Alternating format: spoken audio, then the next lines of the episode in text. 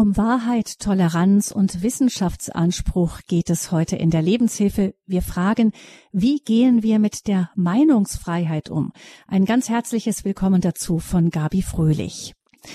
Der Selbstmord von der Ärztin Lisa Maria Kellermeier hat in den vergangenen Wochen eine erneute Diskussion um die Meinungsfreiheit ausgelöst. Die österreichische Ärztin hatte sich sehr für die Corona-Impfungen stark gemacht und war deswegen aus den Reihen von Kritikern der Impfkampagnen massiv angegangen worden, bis hin zu Morddrohungen. Was am Ende genau dazu geführt hat, dass die Ärztin sich das Leben genommen hat, weiß man natürlich nicht, aber die Hassbotschaften, die sie bekommen hat, müssen nach ihren eigenen Aussagen die Grenzen des Erträglichen wohl weit überschritten haben. Umgekehrt haben auch diejenigen, die in Corona-Zeiten zu einer anderen Einschätzung als Frau Kellermeier gekommen sind und auch als der Mainstream, auch einiges auszuhalten gehabt. Von Politikern und Prominenten wurden Impfgegner in den Leitmedien etwa als Aasgeier, dumme Sau oder Bekloppte bezeichnet. Von Influencern kamen unverblümte Aussagen wie Wir werden euch jagen, wir werden euch verachten und ausgrenzen, ihr Lappen. Nur ein Beispiel. Und auch nur einer der Themenbereiche, bei denen die Emotionen in der Gesellschaft offensichtlich so hochkochen, dass dabei der Anstand auf der Strecke bleibt. Denn jeder von denen, die so etwas schreiben, ist ja der festen Überzeugung, im Recht zu sein und dass der andere es eigentlich nicht anders verdient. Weitere Themen, in denen die Meinungsfreiheit eine hässliche Fratze zeigt, sind etwa Fremde und Migration, Gender, Klimawandel und so weiter. Ist das alles ein Zeichen dafür, dass unsere Gesellschaft vor allem verbal immer mehr verroht, dass wir kein Gefühl mehr dafür haben, was wir ins Netz oder ins Fernsehen schleudern und was solche Worte beim Gegenüber anrichten können. Wir sprechen hier über Wahrheit, Toleranz, Wissenschaftsanspruch und Meinungsfreiheit mit dem Politik- und Medienberater Richard Schütze. Er ist auch Leiter der Valera Akademie und ich begrüße ihn ganz herzlich uns zugeschaltet aus Berlin. Herzlich willkommen, Herr Schütze. Ja, schönen guten Tag, Frau Fröhlich. Ich grüße Sie. Herr Schütze, wir sprechen hier ja in einem katholischen, einem christlichen Medium und da müssen wir wahrscheinlich ehrlicherweise sagen, was das Thema Wahrheit und Toleranz angeht, auch die Kirche einen ordentlichen Weg zu gehen hatte. Also ich meine, ein ganz früher, äh, früh in der Bibel steht ja schon, was ist Wahrheit? Gefragt damals von Pontius Pilatus beim Verhör von Jesus. Jesus lässt das ja interessanterweise diese Frage einfach im Raum stehen. Danach hat das Christentum, die Kirche auch noch einen langen Weg zurückgelegt bis dahin, dass die Gewissensfreiheit und die Freiheit von Denken und Wissenschaft nicht nur notgedrungen zu akzeptieren sind, sondern auch wesentlich wichtig für das Zusammenleben der Menschen. Ähm, haben Sie irgendwie eine Idee, warum uns das so furchtbar schwer fällt? Also, dass auch selbst die Christen, die ja von ihrem, der absoluten Gründergestalt, ähm, im Grunde so eine, so, so eine große ähm, Toleranz bis hin ans Kreuz eben Toleranz vorgelebt und mitgegeben bekommen haben, dass selbst eben wir als Christen da oft, also wirklich so eine lange Strecke gehen mussten? Ja, Toleranz ist eine Tochter der Klugheit und auch der Gerechtigkeit, auch des Mutes, der Tapferkeit. Natürlich gehört es auch zu der vierten sogenannten Kardinaltugend, nämlich die Balance zu halten. Das heißt, sich innerlich in Zucht zu nehmen, insoweit, dass ich mich innerlich ordne und ausbalanciere. Und bei der Toleranz, dass ich etwas trage, etwas hinnehme, etwas ertrage, auch die Meinung des anderen ertrage und darüber hinaus viel wichtiger noch, seine Person ertrage. Das hat eine ganze Menge Facetten. Das eine ist in der Kommunikation, wir werden noch, wahrscheinlich noch im Gespräch drauf kommen, wofür Kommunikation da ist, nämlich die Mitteilung von Wahrheiten, von Botschaften und Informationen untereinander. Da spielt das eine ganz große Rolle, dass ich trennen kann zwischen Auffassungen, Meinungen und auch begründeten Urteilen von Kommunikationspartnern auf der einen Seite, die auch in gewisser Weise ein Recht haben, bloße Meinungen zu äußern, einen Verdacht, eine Spekulation, eine Hypothese in den Raum zu stellen, vielleicht sogar unbeabsichtigt Unwahrheiten oder sogenannte Fake News zu artikulieren. Das ist das eine. Und das zweite ist die Person der anderen, die so etwas tun. Ich bin ja selber auch ein Mensch, der nur eine unvollkommene Erkenntnisfähigkeit hat, sozusagen nur bruchstückweise erkennen kann dass man aus der Erkenntnis, der hat jetzt gerade einen Fehler gemacht, eine falsche Behauptung aufgestellt, nicht die Legitimation ableiten darf, dafür darf ich ihm etwas antun. Das ist auch in den Gesetzen natürlich geregelt. Einerseits, ich darf einen anderen Menschen nicht in seiner Persönlichkeit herabwürdigen, schmähen, entehren. Das schützen wir zum Beispiel im Strafrecht mit den Vorschriften zur Beleidigung oder zur Verleumdung, zur üblen Nachrede, zur Rufschädigung anderer. Ich darf ihn aber auch schon gar nicht körperlich bedrohen, also nötigen, erpressen, oder ihm Schlimmeres androhen an Konsequenzen, die er dann hinzunehmen hätte, wenn er nach meiner Meinung etwas Falsches gesagt hat.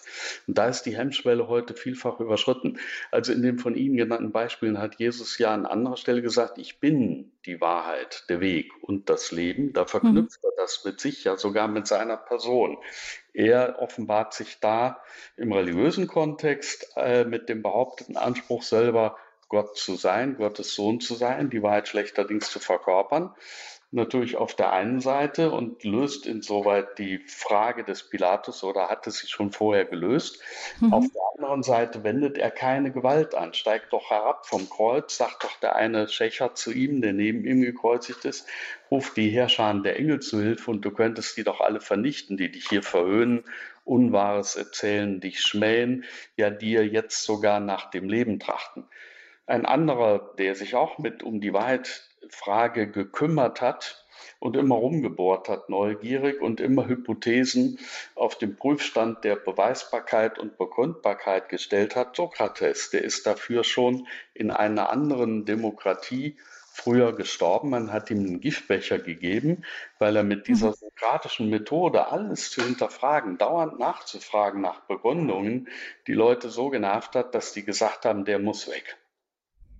Und das kann natürlich eine freiheitliche Gesellschaft, die sich noch der Menschenwürde verpflichtet weiß, nicht akzeptieren.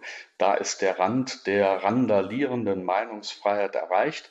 Aber in dieser Arena des Disputs, im äh, sozusagen äh, großen, großen Feld der Meinungen und wissenschaftlichen Thesen und Hypothesen und so weiter und so fort, äh, da gerade soll ja ein gesunder Streit um die Wahrheit, um Begründungen Platz greifen, damit wir mhm. vorankommen und wissenschaftlichen Fortschritt haben.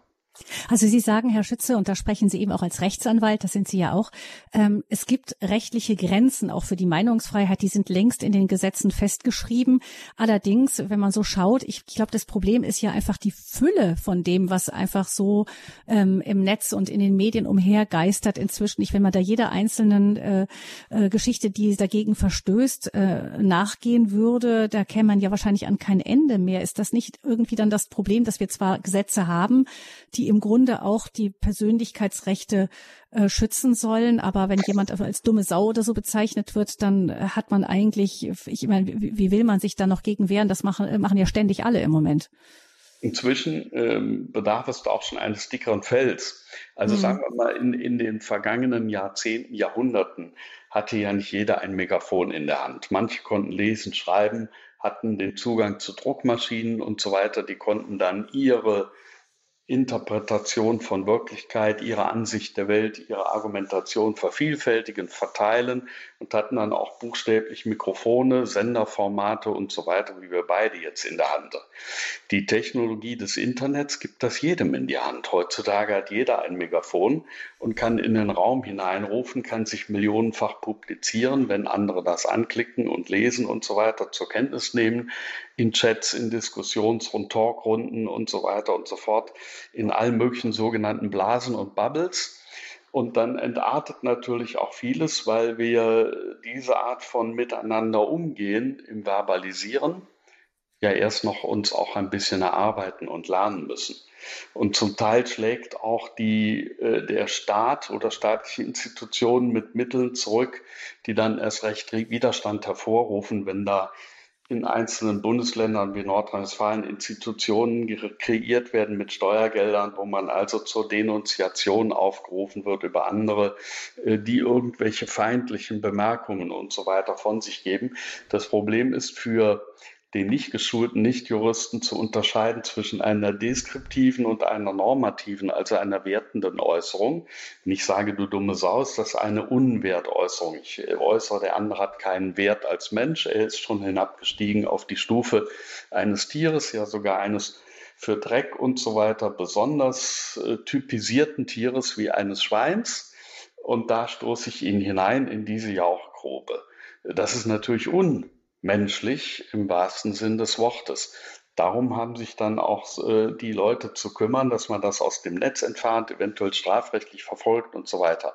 Aber sogenannte alternative Fakten, Fake News, abweichende Meinungen, äh, vielleicht nicht top wissenschaftlich begründete Thesen und so weiter und so fort, äh, da wird schon vielfach Alarm gerufen und Leute ähm, mit Maulkorben versehen oder deren Accounts, wie das auf Neudeutsch so heißt, im Internet hier und da von Plattformveranstaltern getilgt, gelöscht und so weiter und so fort, äh, wo man sich fragt, Moment mal, das war jetzt eine reine Meinungsäußerung, lass uns doch mal mit dem in einen Dialog eintreten, anstatt ihn stimmlos, früher hätte man gesagt mundtot, schreiblos, schriftlos zu machen. Er kann sich ja gar nicht mehr äußern.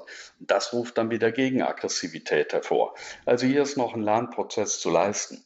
Übrigens mhm. von der Bemerkung vorhin mit der Kirche, natürlich die Kirche äh, von zwölf Leuten und ein paar mehr als Anhänger dann entstanden äh, am Kreuz oder vom Kreuz herunter auf Golgotha hat sich ja in alle Welt ausgebreitet und hat dasselbe Wachstum äh, durchgemacht, äh, wechselseitig. Einerseits durch Verfolgung, wenn sie jetzt nicht dem Kaiser in Rom huldigten und ihn als göttliches Wesen anerkannten, das Christentum abschworen, dann wurden sie äh, Tieren, wilden Tieren zum Fraß vorgeworfen, also alles, was dort passiert ist in den Arenen und die Urmärtyrer der Kirche sozusagen einerseits hervorgebracht hat, bis hin zum 16. Jahrhundert folgende Hexenverfolgungen und so weiter, quer durch alle Religionsbekenntnisgemeinschaften in Europa.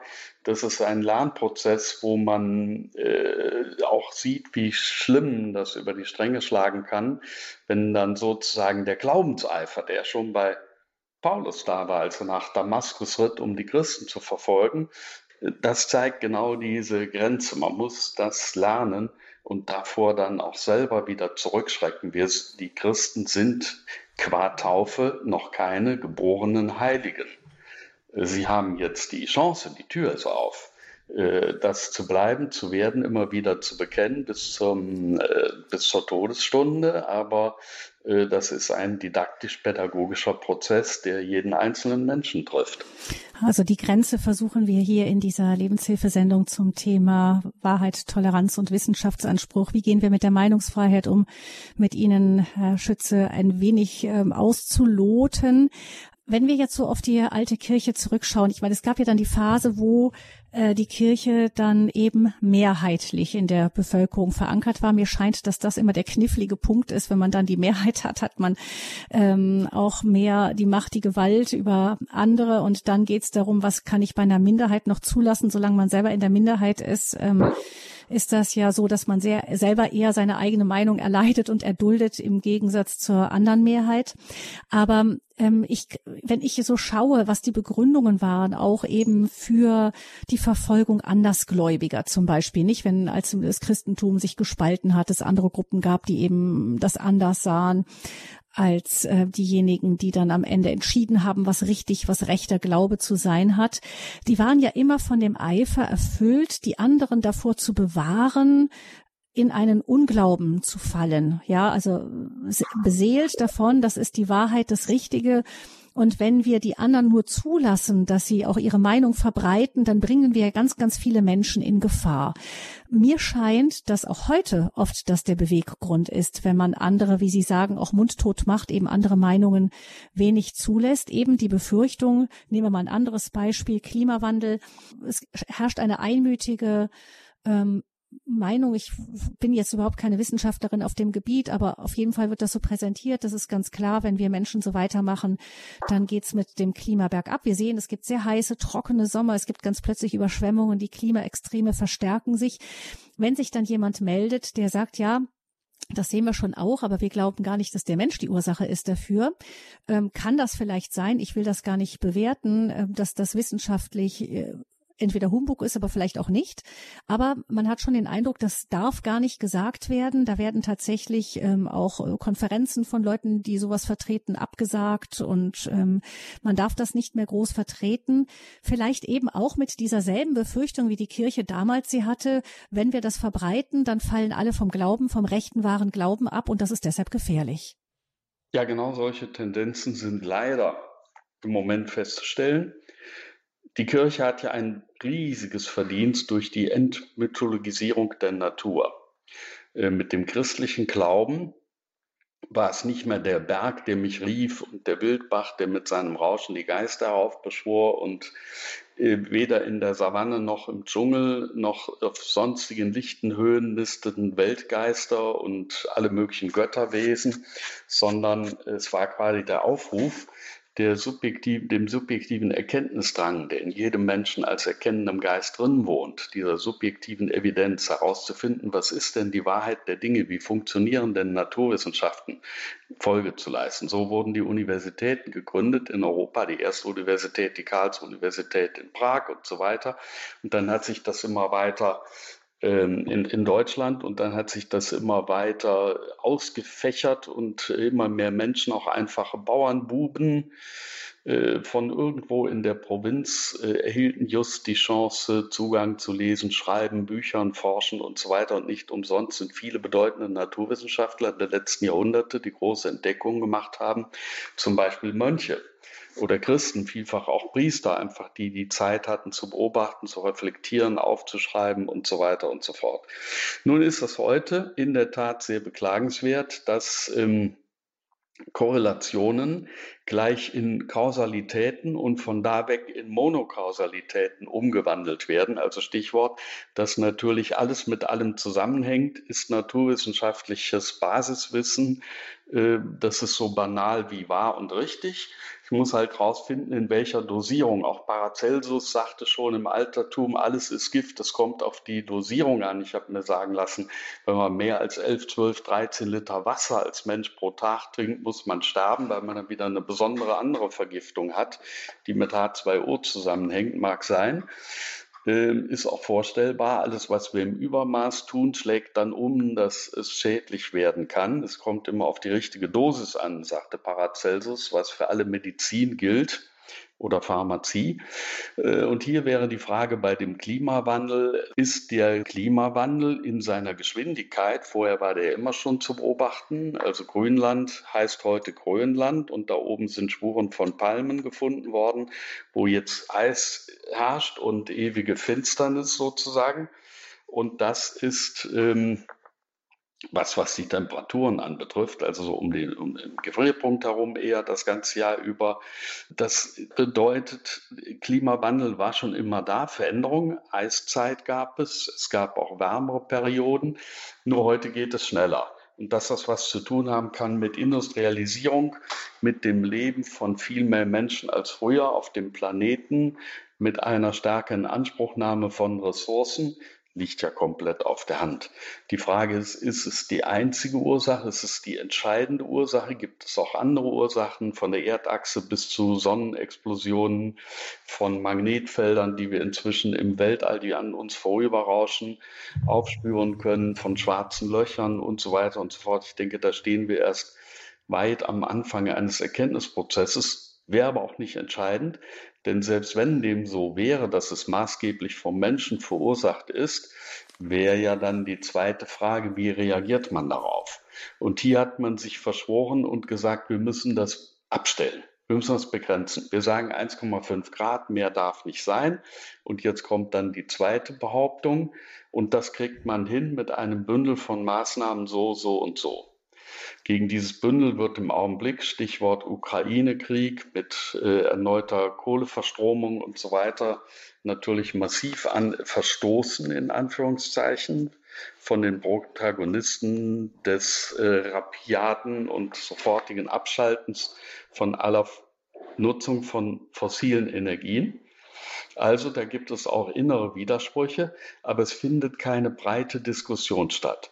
Und viele also Sie vermissen, Sie vermissen, dass man, man hat sich also irgendwann auf eine bestimmte Erkenntnislage geeinigt und ähm, man hat jetzt irgendwann beschlossen, so, wir müssen jetzt weitermachen, irgendwie müssen wir weiterkommen. Ähm, das diskutieren wir jetzt gar nicht mehr. Und ähm, wir, wir müssen jetzt wirklich gucken, dass wir in die Aktion kommen, um eben diese, diese Entwicklung, die wir sehen, die ist nicht gut, zu wieder umzudrehen oder wenigstens auszubremsen etwas. Sie haben, sagen Herr Schütze, Sie haben damit das Problem, dass man dadurch im Grunde die Wissenschaftsfreiheit wegnimmt, weil man im Grunde sagt, davon gehen wir jetzt aus, das stellen wir gar nicht mehr in Frage. Ja, Freiheit und Erkenntnis von Wahrheit, das sind Brüder und Schwestern, die gehören zusammen. Und ich kann Wahrheit nur erkennen, wenn ich die Freiheit zulasse, Irrtum auch dadurch, dass ich frei weiterforsche und vermeintlich gefundene Wahrheiten, die aber vielleicht nur falsche Hypothesen waren, nochmal hinterfrage, nochmal reflektiere, nochmal gegenchecke. Wenn ich da aber irgendwann den Deckel drauf mache, dann stehen wir in der Gefahr, dass wir über einen ideologisch gesprochen neuen Totalitarismus, der sämtliche Lebensbereiche, was darf man noch essen, was darf man noch anbauen, wie und wo und mit welchen Mitteln darf man sich noch bewegen, mit welchen Stoffen hat man sich zu kleiden, was hat man zu schreiben, was hat man sein zu lassen zu schreiben, was darf man nicht mehr sagen und äußern, bis hin zu, was darf ich denn gar nicht mehr lesen oder lesen können, weil es das nicht mehr gibt auf dem Markt. Und dann als letzte Konsequenz, was darf ich korrekterweise, Political Correctness, noch denken und nicht mehr denken.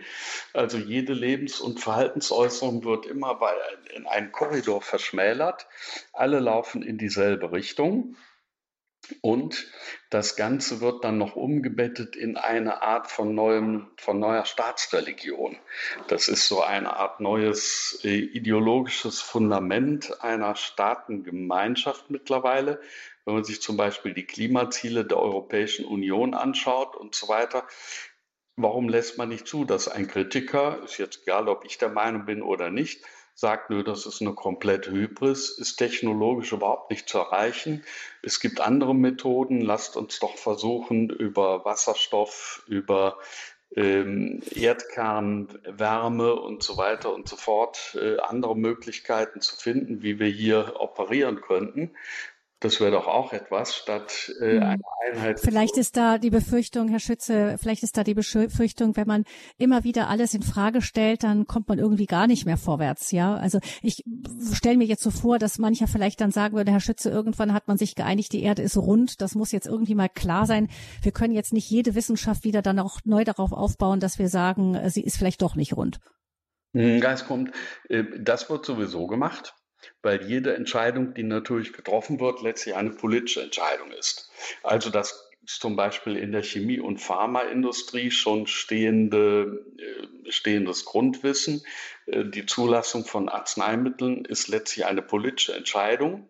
Denn wenn ich ein schwer wirkendes, massiv wirkendes Arzneimittel gegen Krebs oder was auch immer einsetze, weiß ich auch, dass das massive Nebenwirkungen mit sich bringt. Und irgendwann muss ich ja dann nach Versuchsreihen und so weiter entscheiden, das und das bin ich an Risiko bereit hinzunehmen, um ein höheres Ziel mit einer an Sicherheit grenzenden statistischen Wahrscheinlichkeit für die meisten, die dieses Medikament bekommen, zu erreichen. Also, also Sie sagen damit, dass es geht am Ende ist es eine politische Entscheidung. Am Ende ist es eine politische Entscheidung. Mit Risiko-Nutzen-Abwägung und so weiter. Mhm. Richtig, mhm. und die setzt aber immer das Wissen voraus über den Nutzen, über die Risiken und über die Technologie, über Wirkweisen über Korrelationen, das ist bloß ein Zusammenhang, ja, was miteinander zu tun, aber ist das eine für das andere auch kausal? Dann komme ich schon verdichtet in Kausalitäten. bis zur Monokausalität, das ist die einzige Ursache oder die weit überwiegend entscheidende Ursache für diese Wirkweise und deshalb muss das so oder so geregelt werden, natürlich. Und das setzt voraus, dass ich möglichst viel darüber weiß. Und das, was ich weiß, da erleben wir ja in diesem gleichzeitig parallel laufenden ideologischen Kampf eine ganz merkwürdige tektonische Verschiebung. Vor ein paar Jahren hieß es noch, Wahrheiten gibt es gar nicht. Wer das behauptet, ist totalitär. Es gibt nur meine Wahrheit und deine Wahrheit. Du siehst die Dinge so, ich sehe die eben anders. Daraus entspringen auch unterschiedliche Werte. Du hast deine Wertewelt, ich habe meine Werte und manchmal geraten die in Konflikt. Dann können wir das ja austarieren und so weiter. Und du hast deine Meinung, ich meine. Und das war fast so ein religiöses Dogma. Es gibt gar keine Wahrheiten. Jetzt ist das äh, ist nicht meine Meinung. Meine Meinung ist, es gibt sehr wohl ganz wichtige einzelne Wahrheiten, philosophisch genannt Teilwahrheiten. Die sind auch absolut und allgemeingültig. Die gelten für jedermann. Zwei und zwei ist für jeden auf dem Erdball vier. Es gibt das Fallgesetz und so weiter und so fort. Massenanziehung, das gilt überall, das gilt hinterm Mond, das gilt am Neptun. Deshalb mhm. kann jede Nation, egal welche ideologische Ausrichtung sie hat, mit einer Rakete zum Mond oder zum Neptun fliegen oder wohin auch immer und es funktioniert und zwar punktgenau. Es gibt also scheinbar Gesetze, die der Mensch auch erkennen kann und die gültig sind, die in den Dingen selber drin liegen.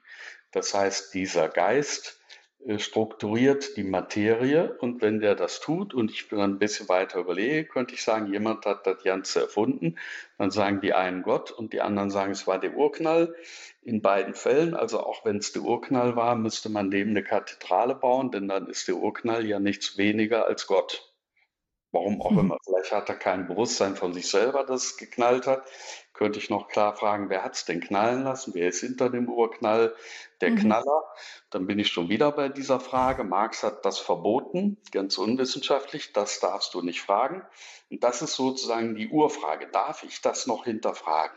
Darf ich darüber streiten? Gibt es irgendwo eine Grenze, der Neugier, des, der Wissbegier, des Erkenntnisdrangs des Menschen, wo aus politischen oder ideologischen Gründen ihm verboten wird, das nochmal in Frage zu stellen. Und meine da haben Sie Meinung, den Eindruck, dass das passiert? Ja, meine Meinung ist, das darf nicht sein. Und zwar auch nicht im religiösen Kontext. Sie können immer wieder alles debattieren, auch die Dreifaltigkeit oder was weiß ich, auch unter Katholiken. Das bringt dann vielleicht noch mehr Erkenntnisfortschritt. Die Frage ist ja, welche Antworten finde ich dabei? Aber die Frage und auch der Forschungsdrang muss nicht nur erlaubt sein, sie ist geradezu existenziell notwendig, damit wir überhaupt Fortschritt erleben und es weitergeht. Erst recht natürlich in den Naturwissenschaften, wo wir sozusagen ja noch in Babysocken stecken und ganz am Anfang unseres menschlichen Wesen, Lebens sind überhaupt erst systematisch naturwissenschaftlich etwas zu erforschen. Wir stellen gerade fest, dass der Mikrokosmos genauso gewaltig nach innen sich entfaltet mit tausend geistig initiierten Strukturen wie der Makrokosmos mit dem gesamten Universum. Also alle diese Dinge fordern doch geradezu, dass man immer weitergeht. Und im Augenblick wird einfach ein Deckel drauf gemacht und gesagt, wir haben die Lösung. Und dann werden Rezepte verordnet. Zum Beispiel nehmen wir mal was den Klimawandel, die Methodik. Jetzt also alle gehen in den Strom. Jeder weiß eigentlich unter der Hand, so viel Strom ist niemals produzierbar, dass sie alle Autos, sämtliche Bewegungen und Kraftanlagen und so weiter mit Strom betreiben könnten. Es sei denn, wir brauchen wieder eine Primärenergie, die diesen Strom zur Verfügung stellt, plus die Leitungen dorthin und so weiter. Aber das ist inzwischen ein religiöser äh, auf eine panreligiöse Ebene gehoben. Wer das kritisiert, wird dann gleich ein Klimaleugner, was gar nichts miteinander zu tun hat.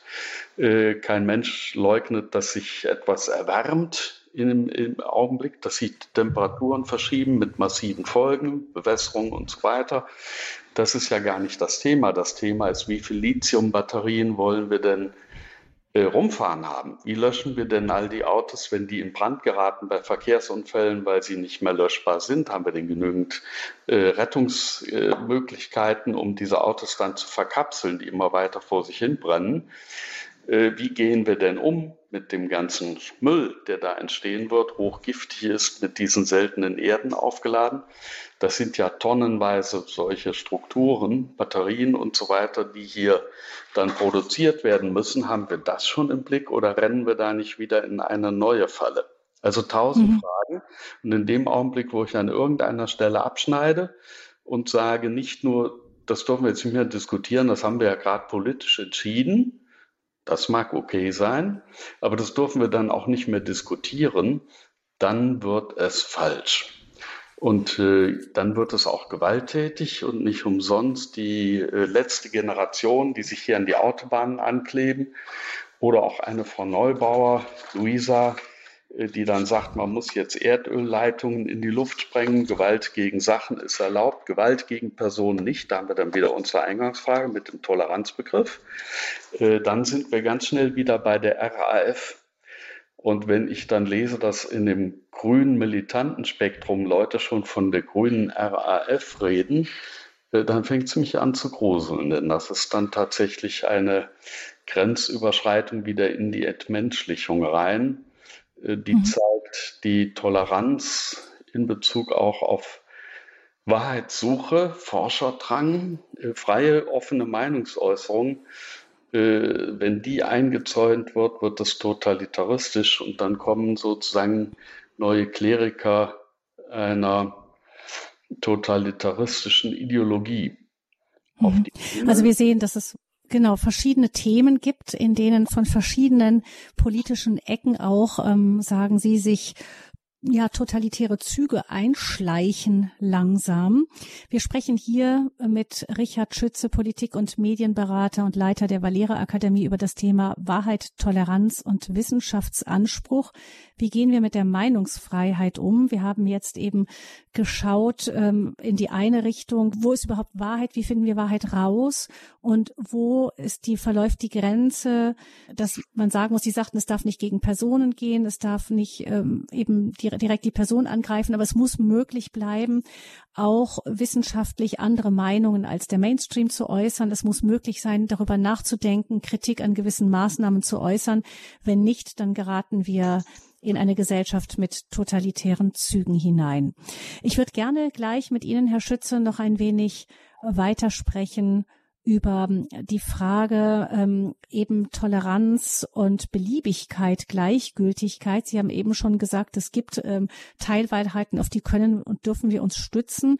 Aber wie unterscheiden wir das? Welche können das denn sein? Das ist ja auch ein spannendes Thema hier, nämlich es gibt ja durchaus Bereiche, in denen auch weiterhin gesagt wird, jeder nach seiner eigenen Fasson, jeder ähm, soll glücklich werden, so wie es ihm am liebsten ist und dafür muss aller Raum da sein.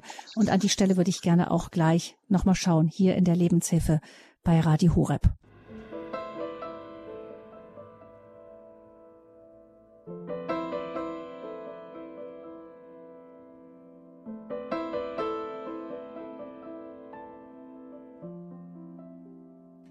Sie haben eingeschaltet in der Lebenshilfe bei Radio Hureb. Wir sprechen heute über ein heißes Eisen, nämlich die Meinungsfreiheit. Wir fragen, ist die Meinungsfreiheit inzwischen vielfach unterwandert von bestimmten Meinungen, die jeder zu haben hat?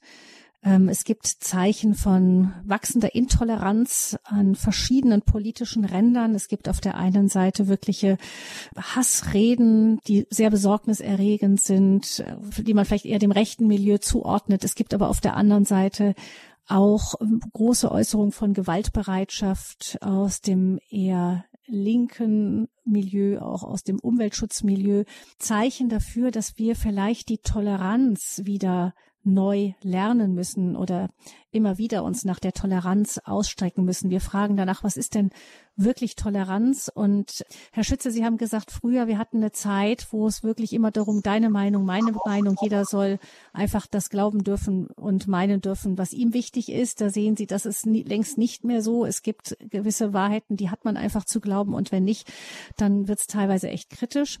Auf der anderen Seite gibt es aber immer noch ein Gebiet auch oder ein paar Gebiete, wo es sehr darum geht, um die Toleranz, um alle zu akzeptieren. Und zwar jetzt den Bereich Gender, diesen ganzen Bereich eben. Die Kirche gilt als absolut rückschrittlich. Wir haben es jetzt vom Papst wieder gesagt bekommen, eben homosexuelle Beziehungen sind keine Ehe.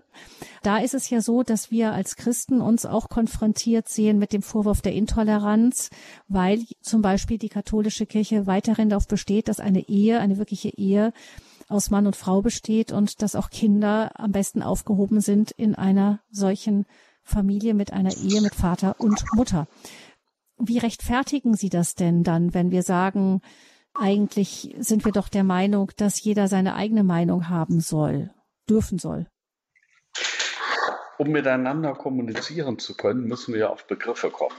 Also nicht nur Worte benutzen, die sind äquivok, das heißt mehrdeutig, zum Beispiel das Wort Liebe, das kann bedeuten eine erotische, intime Beziehung, die auch auf eine lebenslange Partnerschaft in diesem Sinne mit Nachhaltigkeit hinausläuft. Es kann auch sein, dass ich nur ein Fan von irgendetwas bin oder dass ich in diesem Augenblick etwas ganz Tolles entdeckt habe, was ich einfach liebe, einen Sonnenstrahl oder whatever. Ich muss also immer das Beziehungsfeld hergeben, ich muss auf den Begriff kommen. Das was genau meinst du mit Liebe? Wenn ich zu einem Menschen sage, du, ich habe dich wahnsinnig gern, ja, dann wird er vielleicht fragen, liebst du mich? Und dann meint er damit einen bestimmten Inhalt, den diese Worte ausdrücken sollen. Wenn ich sage, nee, nee, also so im Sinne von ganz tolle Freundschaft, ja, dann äh, wird dieses, dieser Begriff schon etwas mehr definiert, das heißt äh, mit Grenzen, inneren Grenzen versehen. Das heißt, ich setze begriffliche Grenzen, ich komme auf den Punkt, ich komme auf den Begriff. Und das kann ich natürlich nur als recht in größeren Zusammenhängen, wenn es um Aussagen geht, naturwissenschaftlicher Art, die dann unmittelbar auch Konsequenzen für meinen praktischen Alltag haben. Wie schnell darf man Auto fahren? Wie viel darf man heizen und so weiter und so fort? Ähm, welche Medikamente muss man nehmen als Patient oder noch weiter, welche Impfungen kann man vorschreiben, die äh, jemand haben muss, damit er überhaupt ein Gebäude betreten darf, dann sind das ja schon massive Eingriffe in die körperliche Unversehrtheit von Menschen. Das muss ich begründen können. Da muss ich auf den Begriff kommen, was genau ich voraussetze, und ich muss das begründen. Also was für was für unschlagbare Gründe wende ich dafür an, dass die von mir geforderte Handlung ethisch gerechtfertigt ist, gesetzlich durchgesetzt werden kann, zur Not mit polizeilicher Gewalt, weil es so der Natur der Sache, das heißt der Funktionsweise der biologischen, des menschlichen Körpers und seiner Zellen, seiner Strukturen mit Venen, Bakterien und so weiter, Arterien, alle möglichen entspricht. Umgesetzt auf Gender würde es auch heißen, wie komme ich denn jetzt hier auf den Begriff, jede sozusagen Zusammenkunft von Menschen oder wie man heute in der Politik schon erweitert sagt, jede Verantwortungsgemeinschaft von Menschen. Ja, was ist das denn? Sind das die Enkel mit den Großeltern? Äh, sind das die Eltern mit den Kindern? Sind das die Eltern untereinander? Sind das Freunde untereinander? Ist das eine, eine Gruppe Menschen untereinander? Ich muss es also spezifizieren. Und mit Ehe ist begrifflich gemeint seit Jahrhunderten und Jahrtausenden die Verbindung in, in den europäisch geprägten Zivilisationen, die Verbindung von einem Mann mit einer Frau, mit der eventuellen Option, Offenheit für die Zeugung von Nachkommen. Ich brauche also eine bestimmte Chromosomenstruktur XX und XY, dann kann das funktionieren, rein biologisch. Das ist der Begriff von Ehe. Es können jetzt gerne äh, Menschen sagen, das sehen wir anders. Wir wollen eine Gemeinschaft so und so von mehr Männern oder Frauen äh, untereinander oder von polyamoresken Gruppen, wo also mehrere Männer, mehrere Frauen sich zusammentun, äh, mit unterschiedlichen, zum Beispiel sexuellen Verhaltensweisen und Mustern. Das kann man ja nicht und sollte man auch nicht eo ipso verbieten, wenn es nicht für Dritte, Stichwort Kindesmissbrauch oder so, eine Gefährdung darstellt. Aber abgesehen davon, man sollte bloß so fair sein und auch so wissenschaftlich und intellektuell ehrlich zu sagen, ich meine jetzt begrifflich das spezifische so und so darunter, damit, wenn wir darüber reden, wir auch den Kulturfortschritt einer begrifflichen Präzision hier leisten können, prägen können. Sonst können wir uns nicht untereinander unterhalten. Und insofern sind die Konflikte der Versuch über die Sprache etwas anzugleichen, alles Mögliche deklarieren wir jetzt einfach mal als Ehe. Wir erweitern also den Begriff unglaublich weit, ist ja der Versuch, dass wir darüber das Bewusstsein verändern. Und gemeint ist ja eher der Kulturkontext, der hinter diesem neu geprägten weiteren Begriff steht, soll dich auch indirekt zu einer Verhaltensänderung und sogar noch mehr, du sollst deine Einstellung ändern und noch einen Schritt weiter, du sollst dein Bewusstsein ändern. Du sollst davon ausgehen, ein Mann ist vielleicht gar nicht ein Mann. Er hat, eine Frau ist gar nicht eine Frau. Sie hat bloß Fettausstülbungen, äh, genannt primäre Geschlechtsorgane, die mit sich herumträgt. Das ist so ein biologisches Grundsetting, aber das ist eben nicht eine Grundstruktur, sondern das ist veränderbar. Der Konflikt im Hintergrund ist ein philosophischer, grundlegender Konflikt. Es geht einmal darum, ist die Welt kreatürlich? Ist sie geschaffen worden als kreatürliches Konzept? Das heißt, es gibt einen Schöpfer, der ein Grundsetting für die von ihm geschaffenen Strukturen, zum Beispiel den Menschen, mit auf den Weg gegeben hat. Das ist eine Spezies, der Mensch. Alle Menschen sind entweder Frauen oder Männer, entweder XX oder XY. Daraus entspringt eine Aufgabe, zueinander zu finden, sich auch die Frage zu stellen, wer bin ich? Oder wie Romano Guardini in einem wunderbaren Buchtitel zusammengefasst hat, die Annahme seiner selbst. Darum geht es. Mag ich mich denn selber als göttliches Geschenk annehmen? Das wäre das Konzept der Kreatürlichkeit. Demgegenüber steht das Konzept des Selbstentwurfes. Ich bin das, was ich mir ausdenke, was ich sein möchte. Ich kann meine Fettausstülpungen, meine primären Geschlechtsorgane verändern. Ich kann hormonell und mit Psychopharmaka ähm, mich so umkonfigurieren, umstrukturieren, die reden ja auch von Dekonstruktion und Neukonstruktion lassen, dass ich mich selber letztendlich neu erschaffe.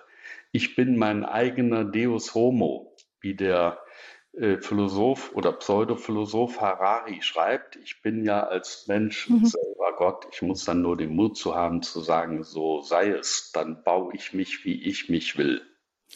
Das heißt aber, wenn jetzt zum Beispiel Eltern sagen, ähm, ich glaube fest daran, dass wir Geschöpfe sind und dass diese äh, Geschöpflichkeit uns auch etwas zu sagen hat, dass sie ein Auftrag an mich ist. Ich möchte auch, dass meine Kinder in dieser Vorstellung, die für mich einfach die Wahrheit, die richtige ist, aufwachsen da wird ja gesagt, ja, aber wenn ihr in der Schule den Kindern nicht das andere beibringen lassen wollt, seid ihr intolerant. Wie, was ja. kann man da sagen? Dann muss ich, die Kinder haben recht, dass sie das hinterfragen und sie sollen das hinterfragen und müssen es auch, um selber voranzukommen. Sie müssen fragen, wieso? Wo nimmst du das her, dass du geschaffen bist? Äh, woher kannst du die Existenz eines Gottes oder eines geistigen Wesens äh, behaupten? Wie kommst du dazu, dass jede Materie von geistigen Strukturen, Prinzipien, Gesetzmäßigkeiten, die wir sogar Naturgesetze nennen, durchdrungen ist, äh, wo, wie kannst du das begründen? Und dann muss man antwortfähig sein und das geht. Jetzt ist es ja so, dass gerade ähm, bei diesem Thema, da ging es ja auch in letzter Zeit, gab es auch eine hitzige Diskussion über Toleranz in dem Bereich, als die Biologin Marie-Louise Vollbrecht an der Berliner Humboldt-Universität erst einen Vortrag zur Es gibt biologisch zwei Geschlechter äh, erst nicht halten konnte, durfte, weil eben man gefürchtet hat, dass es eskaliert, die Situation eskalieren würde. Sie durfte das dann unter Polizeischutz nachholen. Was zeigt Ihnen dieser Fall, Herr Schütze? Die militante Intoleranz derer, die sich vor möglichen, vor möglichen Antworten fürchten, die sozusagen die Wahrheit fürchten. Die stehen an der Frage, was ist Wahrheit? Und in dem Fall konnte Pilatus die Frage stellen, weil er die römische Armee hinter sich hatte. Wenn Christus eine umsturzlerische Antwort gegeben hätte, die das Imperium Romanum ins Wanken hätte bringen können, hätte er die Truppen aufmarschieren lassen können, wie das ja heute vielerorts in totalitären Staaten geschieht. Zur Unterdrückung der Meinungsfreiheit von Belarus bis Peking, von der Bedrohung Taiwans über die Freiheitsentziehungen in Hongkong bis zu Nordkorea. Also das gibt es ja noch, dass es auch ganz brutal umgesetzt werden kann. Äh, da hat Christus geschwiegen, weil die Antwort hatte er schon gegeben und er wollte auf sich nehmen, individuell die Konsequenz aus dieser Frage. Er wollte sie jetzt nicht in einen Volksaufstand. Es sollten nicht sozusagen hätte die Brandfackel werfen können und vielleicht darauf hoffen, jetzt bricht hier gleich die Revolution aus und es beginnt unmittelbar ein Aufstand gegen die Römer. In einer solchen Situation war ja ein öffentliches Verhör. Also, das ist das Entscheidende. Haben wir äh, diese Pilatus-Situation im Internet oder in unseren Chats oder in den Political Correctness-Öffentlichkeiten oder gar schon die Grabesstille? Das wäre die eine Antwort, die in Peking, Moskau und Minsk herrscht. Oder ähm, können wir das, was unsere Diskursfähigkeit aufmache, es ertragen? Dass jemand sagt, für mich ist der Klimawandel eindeutig menschengemacht und der nächste sagt, ich habe daran ganz große Zweifel und der übernächste sagt, ohne pausenlose Corona-Impfungen wird die ganze Menschheit sterben und der übernächste Mensch sagt, das ist vielleicht gar nicht schlecht, weil Überbevölkerung ist ja sowieso die Ursache von allem Übel, weshalb die Natur leidet und die Klimakatastrophe sich ereignet. Also soweit geht ja heute die Spannbreite.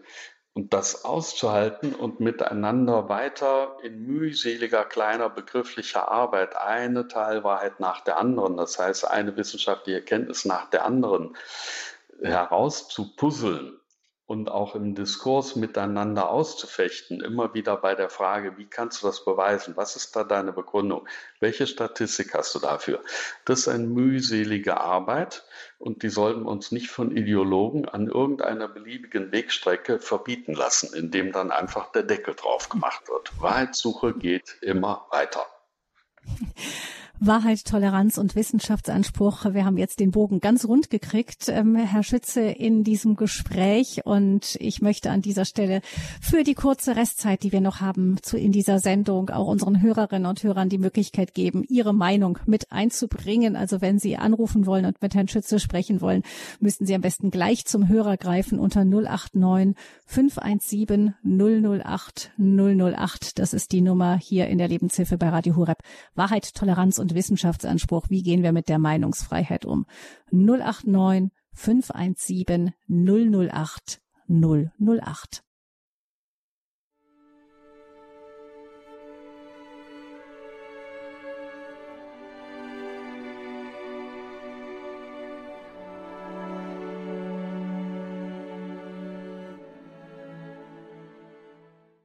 Wahrheit, Toleranz und Wissenschaftsanspruch. Darum geht es hier in der Lebenshilfe bei Radio Hureb. Mit dem Politik- und Medienberater, Rechtsanwalt und Leiter der Valera Akademie, Richard Schütze. Wir fragen, wie wir mit der Meinungsfreiheit umgehen können. Auf der einen Seite scheint es ja selbstverständlich, dass gerade in Zeiten des äh, sogenannten Megafons Internet, wie Herr Schütze es genannt hat, nicht jeder einfach raushauen kann, was er oder sie so denkt. Vor allem dann, wenn es menschenverachtend ist, es gibt ähm, Gesetze bei uns, die verbieten zum Beispiel Antisemitismus, antisemitische Äußerungen, Fremdenhass und so weiter. Nur wo ist da die Grenze? Wer entscheidet überhaupt, was noch gesagt werden darf und was nicht? Ein wirklich komplexes, diffiziles Thema. Wir fragen, wie gehen wir eben mit der Meinungsfreiheit in diese, innerhalb dieser neuen Herausforderungen um? 089 517 008 008 ist die Nummer und ich begrüße eine erste erste Hörerin, die sich anonym meldet aus Karlsruhe. Guten Morgen. Guten Morgen. Ich äh, habe die Wahrheit, äh, da dreht sich mir der Magen rum. Ich habe äh, einen ganz interessanten äh, Beitrag gesehen. Äh, das ist naturwissenschaftlich oder äh, landschaftlich auch gut. Und das war in der ARD vor 14 Tagen. Hören Sie? Ja, wir hören Sie. Mhm. Und äh, dann äh, kommt da jedes Mal und auch nachmittags, wenn die die Sendung machen, die Terra sonst was X. Und äh, alles äh, kann ich natürlich nicht kontrollieren. Dann kommt jedes Mal, äh, der Mensch stammt vom Affen ab. Und ich habe das auch bei einem ähm, Arzt, den ich, als ich für intelligent gehalten habe, gehört, dass mein Rücken deshalb so schlimm ist, weil, äh, weil wir ja den aufrechten Gang jetzt kaum müssen. Aha. Mhm. Das ist ja. äh, schon gravierend. Und wenn es einer nicht weiß mhm. oder gar nicht oder Kinder noch dabei sind, das war ja mittags auch und äh, zur entsprechenden Zeit, da müsste man mal die Medien äh, konsultieren. Ich gebe das gerne an ähm, Herrn Schütze weiter. Ich habe da so zwei Stichpunkte herausgehört, Herr Schütze, bei diesem Anruf unserer Hörerin. Auf der einen Seite, es gibt so eine Vielfalt, das ist manchmal wahnsinnig schwer, auch selber zu entscheiden, was stimmt oder was stimmt nicht. Ähm, man verlässt sich da oft auch auf das, was einem einfach überzeugend erscheint. Aber da spüre ich bei unserer Hörerin heraus, da gibt etwas, was geht gegen ihre Grundüberzeugung. Der Mensch stammt von Affen ab. Tatsächlich wird in der Schule werden bestimmte wissenschaftliche Erkenntnisse ähm, grundsätzlich erstmal vorausgesetzt. Ist das jetzt falsch, dass man irgendwann mal sagt, ähm, so so hat's die Wissenschaft jetzt irgendwie seit Jahrzehnten, da ist man sich einig und das nehmen wir jetzt in die Schulbücher auf? Oder sehen Sie auch bei diesen Dingen wie zum Beispiel, wie hat sich der Mensch entwickelt und so Tendenzen? Es gibt ja unterschiedliche Auffassungen dazu, gerade auch in der Naturwissenschaft und in der Biologie. Es ist zunächst mal eine These, der Mensch ist sicherlich sehr nah verwandt den Primaten, Schimpansen, Orang-Utans. Also biologisch gesehen. Gruppe. Mhm. Ja, biologisch gesehen, nee, sehr nah verwandt, aber nicht identisch. Es gibt entscheidende Unterschiede, auch in den Genbaustoffen und so weiter, äh, die inzwischen äh, bekannt sind und von den seriöseren Naturwissenschaftlern behauptet das kaum noch jemand so, also diese These. Quod erat demonstrandum, die eben zu beweisen gewesen wäre, Näherungswerte. Natürlich haben wir als äh, also die äh, These, dass der Mensch im Grunde vom Affen abstammt oder einen ja, gemeinsamen Vorfahren hat.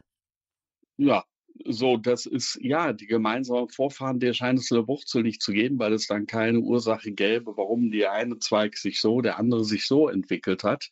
Mhm. Säugetiere, äh, überhaupt Wirbeltiere und so weiter und so fort oder Lebewesen, sagen wir mal so, als Obergattung, das mag alles sein. Das ist ja nicht die entscheidende Komponente. Die entscheidende Komponente ist auch schlussendlich, äh, was macht den fundamentalen Unterschied der Geistbegabtheit und der eigenständigen Kreatürlichkeit aus. Äh, ein Affe hat auch immer Welt im Sinne von Umwelt. Das heißt, er ist eingebunden in seine Triebstruktur und Antriebsstruktur und seine Erkenntnisfähigkeit oder sein Erkenntnisdrang beschränkt sich immer darauf, dass er das tut, was in seiner Instinktwelt sozusagen als Baustoffe und Rahmendaten vorgegeben ist. Während der mhm. Mensch äh, dringt in alle möglichen Welten vor, sogar Parallelwelten, beschäftigt sich mit Relativitätstheorien, Einstein, Max Planck und so weiter und so fort, äh, forscht ins Universum hinein, ist in einem ganz anderen Erkenntnisdrang unterwegs, was ein enormer qualitativer Unterschied ist, der sich nicht äh, sozusagen biologisch ableiten lässt aus derselben geistigen Substanz, um es mal so zu formulieren. Insofern mhm. mhm. großes, großes Fragezeichen dahinter. Aber ich glaube, da ist jetzt, äh, das ist sozusagen vulgär naturwissenschaftlicher Dogmatismus. Und natürlich neigen häufig äh, bei der sogenannten Reduktion, also wenn ich eine komplexe Welt habe mit sehr vielen Facetten und so weiter, und ich will das reduzieren, sodass es reinpasst sozusagen in eine Tüte, in einen Satzbau, in einen Spruch, den ich vermitteln kann, ist es sehr reizvoll, in Formaten journalistisch aufgemachten Formaten da den Sprung zu machen und das nochmal rauszuhauen. Aber das ist sozusagen ein naturwissenschaftlicher Karlauer. Mhm. Ja, vielleicht noch ähm, zwei ganz kurze Anmerkungen von mir. Ich fand das Thema sehr spannend, wenn man natürlich mit den Kindern auch ins Gespräch kommt. Wir waren früher auf dem Neandertal-Museum, weil wir daneben gewohnt haben ähm, bei Mettmann und da ähm, ist das natürlich hübsch gezeichnet, wie Sie sagen. Ne? Man sieht dann so, wie der ähm, wie der äh, affenähnliche Mensch so langsam aufsteht. Schönes Bild, ne? das nimmt man gerne. Wer es hinterfragt, der kriegt meistens große Fragezeichen. Ich habe tatsächlich eine Freundin, die Geologin ist und die sagt, auch selbst bei der Theorie gibt es noch lauter lauter Fragezeichen Fragezeichen. Es gibt die sogenannten Missing Links, also genau entscheidende Funde, die fehlen, äh, die zeigen würden, dass äh, bestimmte Linien zusammengehören. Es gibt ein Rätsel der Geschwindigkeit der Entwicklung. Also niemand kann erklären wissenschaftlich, wie diese Entwicklung hin zu einer größeren Komplexität überhaupt stattfindet und wie sie so schnell gehen kann durch Zufallsmutationen einfach schier unmöglich. Das heißt, man gibt einfach so eine Idee vor, wenn man sagt, komm, jetzt, äh, jetzt bleiben wir mal dabei. Es ist einfach, es lässt sich schön darstellen, aber man verschweigt vielleicht oft, dass da noch sehr viele Fragezeichen mit verbunden sind, die wissenschaftlich überhaupt nicht geklärt sind. Das von einer Freundin, die Geologin ist. Ähm, Genau, das nur, nur eine Anmerkung. Ich muss tatsächlich, Herr Schütze, immer wieder lächeln, wenn ich in Dokumentationen höre, ähm, wieder mit Begeisterung dargestellt wird, dass es Tiere gibt, die schon lange vor uns irgendwie, keine Ahnung, wieder irgendetwas gekonnt haben, was wir erst sehr viel später gekonnt haben. Und ich muss dann immer lächeln und denke, seltsam, dass das in diesem Tierreich aber immer noch so gemacht wird, nach den vielen äh, Jahrzehnt, äh, Zehntausenden von Jahren, während bei Menschen einfach eine Dynamik drin ist, die kann man, ähm, die kann man in der Tierwelt findet man die tatsächlich nirgends irgendwo so. Das heißt, es gibt tatsächlich Dinge, die in der Schöpfung angelegt sind und wir Menschen brauchen uns nicht zu, einzubilden, dass wir alles erfunden haben.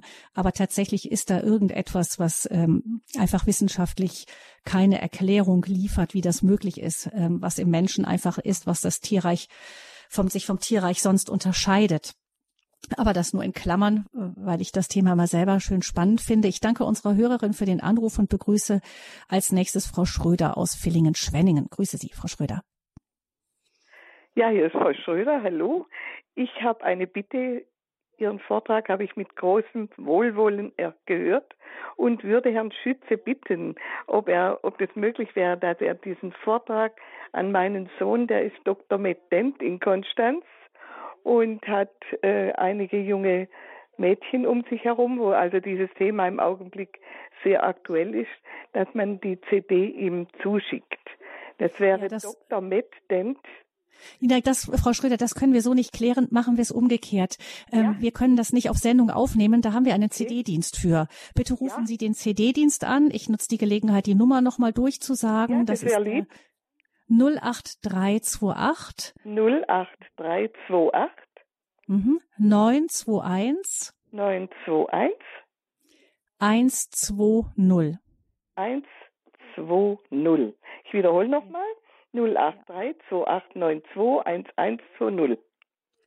211, ja genau, richtig. Ähm, nein, es ist, Sie betonen anders als ich, aber das, Sie haben es richtig gesagt. Und genau, rufen Sie den CD-Dienst an. Dann bin ich bei Ihnen gespeichert dann können Sie, also wenn das möglich wäre, dann geht Das machen Sie mit dem CD-Dienst einfach aus. Mit dem da haben wir mit der Redaktion nichts zu tun direkt. Ganz wunderbar. Ich gerne weiter. Und Rufen Sie da an. Dank. Vielleicht, Frau Schröder, bevor Sie aufleben, ganz kurz als Tipp, ähm, vielleicht gucken Sie oder lassen Sie Ihren Sohn mal auf die Internetseite der Valere Akademie gucken, wenn Moment. er junge Leute hat. Internet? Genau, die Seite der Valere. V-A V-A L-E-R-E. N-E R L E. L L wie Ludwig. L E. Und dann R? R E genau. Also V A N E R? Nein nein V A L wie Ludwig. Wie, ah, wie L. Okay. Valere. Valere Akademie. Da gibt es eine Internetseite. ja. Können Sie Ihrem Sohn sagen und ähm, da gibt es auch bestimmt vielleicht was für ihn auch wenn wenn er junge Erwachsene junge Leute da äh, an der Hand hat vielleicht was Aber ganz entdecken. bestimmt, da, da bringt was in ja. Bewegung. Das sind diese Themen, die dort auch angesprochen werden. Herr Schütze, vielleicht von Ihnen noch ein paar Sätze dazu, mhm. was Sie versuchen, da mit Valere auch in Gang ja. zu bringen. Äh, ja, also da kümmern wir uns genau um diese Themen. Was ist Wahrheit? Das ist vielleicht eine Gelegenheit, nochmal zu sagen, Wahrheit und Freiheit gehören unbedingt zusammen. Das heißt, zur Wahrheitserkenntnis ist der Mensch fähig, wenn er seinen subjektiven Geist die Wirklichkeit vernehmen lässt, daher kommt ja das Wort Vernunft, Vernehmen von Wirklichkeit, die Kraft, die Wirklichkeit zu akzeptieren, wie sie ist, sie immer wieder anzuschauen, vom Mikroskop über das Elektronenmikroskop durch das Fernrohr bis einfach mit dem bloßen Auge, auch schmecken, fühlen, anfassen, also alle fünf Sinne befähigen uns, uns der Wirklichkeit des Seins zu nähern, mit der Freiheit des Geistes sind wir in der Lage, die Barrieren zu überspringen, die ein Tier gar nicht überspringen will, aus sich heraus. Es hat kein Bedürfnis danach, mehr zu wissen, mehr zu hinterfragen, sich selbst zu reflektieren. Und das, wenn man behauptet, der Mensch stammt vom Affen ab oder, so, oder vom Urknall, ist alles erzeugt, was auch immer, das ist sozusagen ein Wissenschaftsreduktionismus auf eine ganz einfache monokausale Ursache, aus der dann alles weitere hergeleitet wird. Also da ist eine Einschränkung der Wirklichkeitswahrnehmung auf ein einziges Faktum. Das wird quasi totalitär gesetzt als die insgesamt Wurzelerklärung für alles frei nach Goethe, zeig mir den Punkt, der Welt im Innersten zusammenhält. Jetzt hätte ich diesen archimedischen Punkt und von dem aus entwickle ich dann zum Beispiel einen marxistischen Materialismus oder eine Genderideologie, einen Konstruktivismus des menschlichen Seins aus sich selbst heraus oder gnostische Heilsideologien, dass der Mensch in der Lage sei, sich selbst zu erlösen, indem er alles, was defizitär an ihm ist, religiös gesprochen, was böse ist, äh, ausmerzt und zum Guten wendet, also sich quasi selber heiligt aus sich selbst heraus. Und wie Harari in diesem Buch schreibt, ein Weltbestseller leider, Deus Homo, der Mensch ist selber Gott. Das mhm. ist dann, dann brauche ich auch keine. Ja, auch in Interviews hört man ihn auch dazu. Im Grunde sagt er, wir müssen den Mut haben, einfach zu sagen, was wir wollen und das umzusetzen. Im Grunde, er setzt sich auch mit, also im Grunde, er sagt es auch eigentlich wirklich. Er nimmt den Anspruch, göttlich, ähm, göttlich zu handeln. Ja, es, es gruselt einen als Christ ein wenig, wenn man das hört, wenn man hört eben, sie werden sein wie Gott, nicht? Ja. Ja, dann werde ich nicht nur der Stifter der Schöpfung, ich werde auch der Stifter der Wahrheit. Und wenn ich das beides schon habe, dann kann ich auch alle Werte stiften. Das heißt, ich setze meine eigene Ethik, was das Alte Testament in Genesis ausdrückt. Ähm, dann werdet ihr nicht nur sein wie Gott, ihr werdet erkennen, was gut und böse ist. Damit ist ja nicht gemeint, mhm. dass der Mensch endlich erkennt, dass er selber fehlerhaft ist, zum Beispiel, oder als einzelner Sondern setzend Mensch erkennen im Sinne von setzend. Hm ersetzt. Er sagt, ich setze, dass das gut ist. Ich mhm. definiere das als gut und das definiere ich als böse, je nachdem, wie ich das brauche. Da ist natürlich politischen Ideologien Tür und Tor geöffnet. Hm, ja, ich danke ähm, Frau Schröder für Ihren Anruf und als letzte Hörerin begrüße ich Frau Krasemann, die uns aus Erfurt anruft. Grüße Gott, guten Morgen. Ja, einen schönen guten Morgen. Es ist ein Thema, was wirklich sehr, sehr. Frau Krasemann, Sie müssen unbedingt entschuldigen, dass ich unterbreche, das Radio im Hintergrund auch leise machen. Wir haben sonst ein Echo. Ich habe jetzt Handy, jetzt kriege ich so schnell nicht aus. Ich mache die Tür zu. ja, gut. Also, äh, ich wollte mich eigentlich nicht melden, weil ich mir eigentlich gar nicht erlauben kann, gesundheitsmäßig, mich solchen Sachen anzunehmen, die mich innerlich erregen. Aber trotzdem, ich habe festgestellt, dass unsere äh, Sendungen, die ich immer höre, wenn ich zu Hause bin, wenn ich natürlich gerade mal unterwegs bin, geht's nicht, äh, die Lebenshilfe uns so vieles schon gegeben hat, was einfach nicht zu vermissen ist. Und dieses Thema ist sehr, sehr wichtig für alle Bereiche in unserem Leben. Und das ist, ich sage jetzt gleich den Schlusssatz eigentlich, dass es in unserer politischen äh, Ära, was ja eigentlich das ganze Leben ausmacht, man kann ja die Politik von nichts trennen, weil ja die Gesetze und die Beschlüsse in der, im Bundestag oder in unserem mhm. Politikgremium beschlossen werden, wie es ja auch vorhin schon Herr Schütz gesagt hat. Auf jeden Fall ist es meiner Meinung nach, oder ich freue mich sehr, dass Herr Schütz auch aus der Religion einige äh, Bereiche zum Vergleich angesprochen hat. Äh, gerade würde ich sagen, dass wir uns als Christen hier sehr beteiligen müssen, für uns das Wichtigste herausziehen müssen, um auch in unseren Bereichen äh, wirksam agieren zu können. Es heißt in unserer Religion, äh, wir dürfen niemanden verurteilen oder wieder äh, Unwahrheiten über ihn verbreiten, die ihn schaden und so weiter. Und dann kann man so viele äh, Beispiele aus der Bibel bringen. Mhm. Jesus Christus ist das Leben und die Wahrheit, jawohl. Er hat es auf ganz wunderbare Weise stets dargebot, dargebracht, niemanden verletzt, er hat alle Schuld auf sich genommen.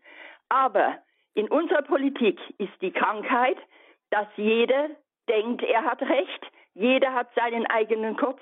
Die Streitigkeiten in der Politik untereinander, das ist grausam, das hat das Vertrauen zur Bevölkerung dermaßen geschwächt, und das möchte ich auch hier feststellen in diesem Vortrag, Sonst sind unsere Vorträge so besetzt mit Meinungsäußerungen, da kommt man nie rein.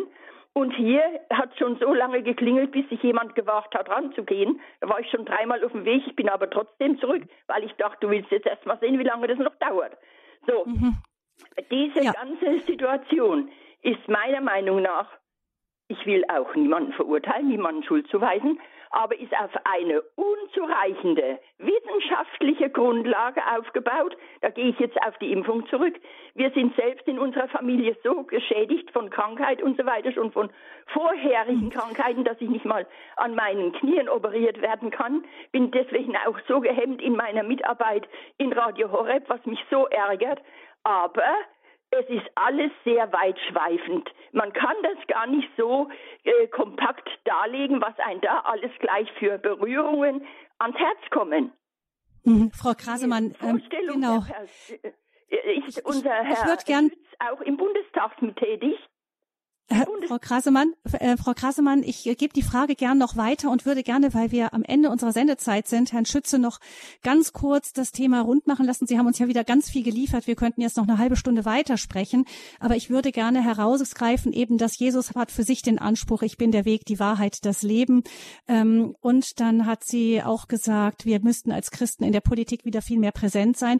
Ich habe tatsächlich auch von jemand anderes schon gehört, Herr Schütze, und damit, das wäre dann das Schlusswort. Ähm, wir als Katholiken haben die Politik viel zu lange einfach anderen Strömungen überlassen. Es wird längst Zeit, dass wir uns da mehr engagieren. Ja, in der Tat, Politik braucht ja Wahrheitserkenntnis, also viele Wahrheiten, die wir erkennen können. Und das sind auch zentrale. Das insgesamt aller Wahrheiten können wir nicht erkennen. Warum? Weil wir fehlerhafte, defizitäre Menschen sind getroffen auch von Sünde und Schuld, aber auch unsere eigenen Kräfte sind begrenzt, limitiert. Wir sind keine ewig lebenden Wesen, auf die Zukunft hin ja, aber auf die Vergangenheit hin sind wir eben geschaffene Wesen, Kreaturen. Mhm. Wir haben einen Vater, wir haben Gott als Vater. Das bedingt eine ganze Menge Begrenzungen, die man in dem und anerkennen muss äh, oder auch innerlich sollte. Dann kann man umso mehr mit dem Wahrheits- und Erkenntnisdrang nach vorne hin forschen. Politik braucht Wahrheit, Justiz braucht Wahrheit. Stellen Sie sich vor, Sie verurteilen jemanden, entziehen ihm die Bürgerrechte, bringen den jahrelang ins Gefängnis oder Schlimmeres und der hat gar nichts angestellt. Das ist, mhm. äh, sprechen wir von einem sogenannten Justizirrtum, wenn das später rauskommt. Wenn es Irrtum ist, dann muss es geschehen. ja eine Wahrheit geben hinterher, nicht? Herr Schütze, die Nachrichten beginnen in wenigen Sekunden. Ja, Deshalb gerne. Ich kann auch nur auf Wahrheit also etwas feststellen ja. und erkennen und umsetzen und deshalb ist das eine ganz ethisch große Herausforderung. Und Christus selber als Gott ist natürlich sozusagen die ontologische Wahrheit schlechterdings, weil er hat sie gestiftet, indem er alles Sein gestiftet hat. Er hat diesen Geist in das Sein hineingelegt. Er ist sozusagen insofern insofern die Inkorporation von Wahrheit selbst. Die Wahrheit, das Licht kam in die Welt und die Welt hat es nicht erkannt. Das ist der Auftrag, dass sie mehr davon erkennt. Wunderbar, vielen Dank. Wahrheit, Toleranz und Wissenschaftsanspruch, das war das Thema hier in der Lebenshilfe mit Richard Schütze, Politik- und Medienberater, Leiter der Valere Akademie.